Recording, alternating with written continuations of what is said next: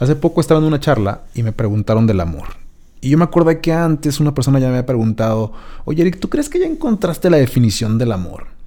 Y yo siempre he pensado que no se puede definir el amor porque por más sabios, por más gurús que se anuncien en internet y en redes sociales, lo cierto es que para definir algo hay que pasarlo a través de la razón y encapsularlo en un concepto. Y yo creo que ese es el primer problema que tenemos todos cuando hablamos del amor. Estamos tan acostumbrados a que nos expongan la realidad con conceptos y con formas que no entendemos o que no somos capaces de entender cosas como el amor. Porque el amor sí se puede entender.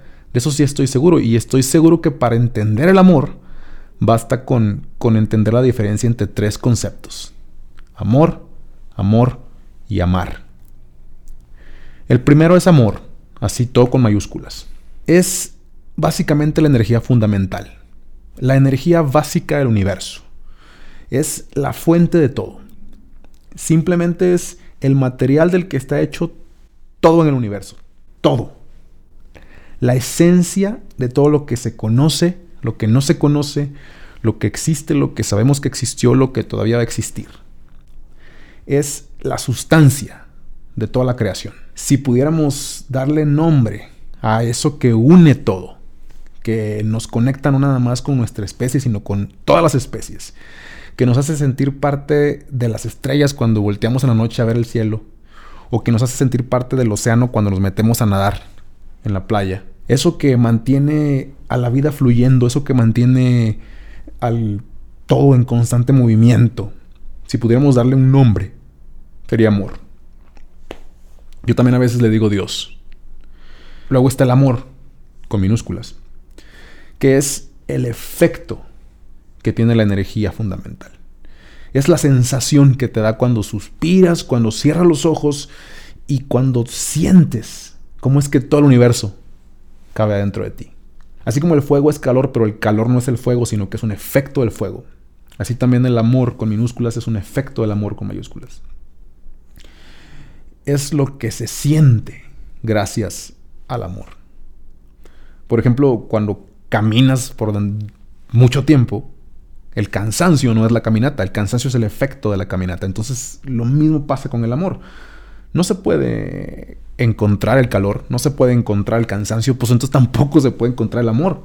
No es un producto terminado, no es un producto final, no es una cosa, no es una cosa hecha, es algo que hacer. Es una sensación derivada, no, no es un producto que puedes empaquetar, ni coleccionar, ni encerrar, ni conservar. ¿no? Entonces, porque ¿cómo se puede conservar una energía? No se puede, ni sus efectos. Siempre se está moviendo, siempre está en constante movimiento y no se puede capturar. Por eso cuando alguien me dice que está buscando el amor, yo le digo, pues tú estás buscando algo que nunca vas a encontrar. No porque no exista, sino porque estás totalmente cegado con tanta basura que te venden en las películas, en la televisión, en el internet, en las redes sociales, en las canciones, en las novelas, porque en todos lados se habla del amor, pero solo se describe, no se entiende. Todo el tiempo estamos como este ciego que está enfrente de una puerta esperando que le abran, pero la puerta está abierta. Entonces, así estamos todo el tiempo, hablando mucho del amor, pero no entendiendo nada de él. Y al final entonces, bueno, ¿qué te queda? Si todo viene de una energía infinita y si todo es una sensación que no puedes encapsular y que no puedes atrapar, entonces ¿qué nos queda? Entonces ¿a poco nos queda nada más saber que nunca vamos a poder encontrarlo? Ni definirlo. Pues no. Queda el tercer concepto. Amar. Porque amar es crear. Crear con esa energía y con esa sensación. A través de esa energía y de esa sensación. Es el caminar del que está cansado. Es el acercarse a la flama para el que quiere encontrar calor. Es incluso el camino que hay que andar. Eso es amar. Si se quiere sentir el amor, hay que amar. Y no porque amar sea crear significa que solamente es construir, porque crear también es destruir. A veces primero hay que destruir para poder crear. La verdad es que es lo que mucha gente no quiere hacer nunca y por eso y por eso no sabe amar, por eso están tan aferradas a una construcción egoísta de sí mismo que les impide construir. Están, no quieren romperse la madre ellos mismos. Y eso pues les impide construir, les impide amar. Para amar hay que romperte la madre. El amor es como el cauce del río. Va uniendo dos orillas, los va haciendo una sola cosa.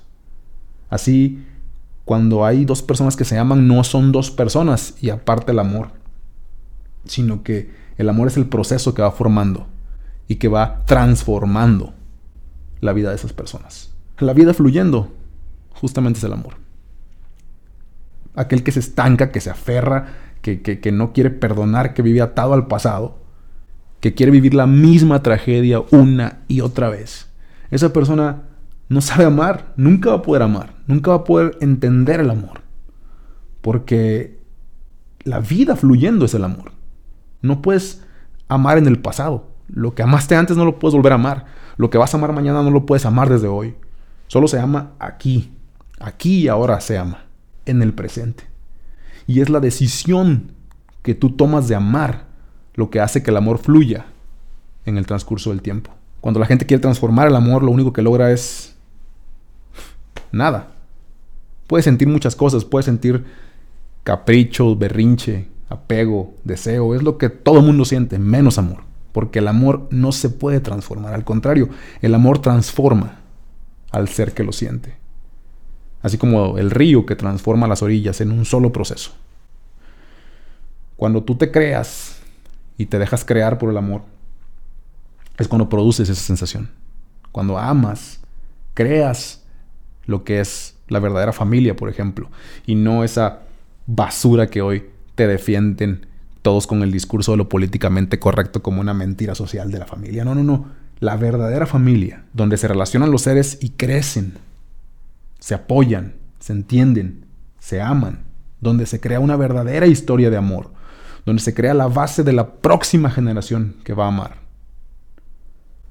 Pero para eso lo que necesitas es no tener miedo, porque si tienes miedo, lo que haces es que evitas que el amor te transforme.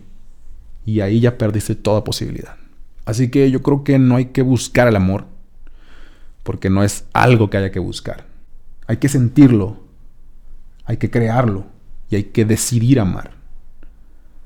Porque el amor, como todas las cosas que no se pueden encapsular en una definición, está más allá de todos los conceptos está más allá del dolor.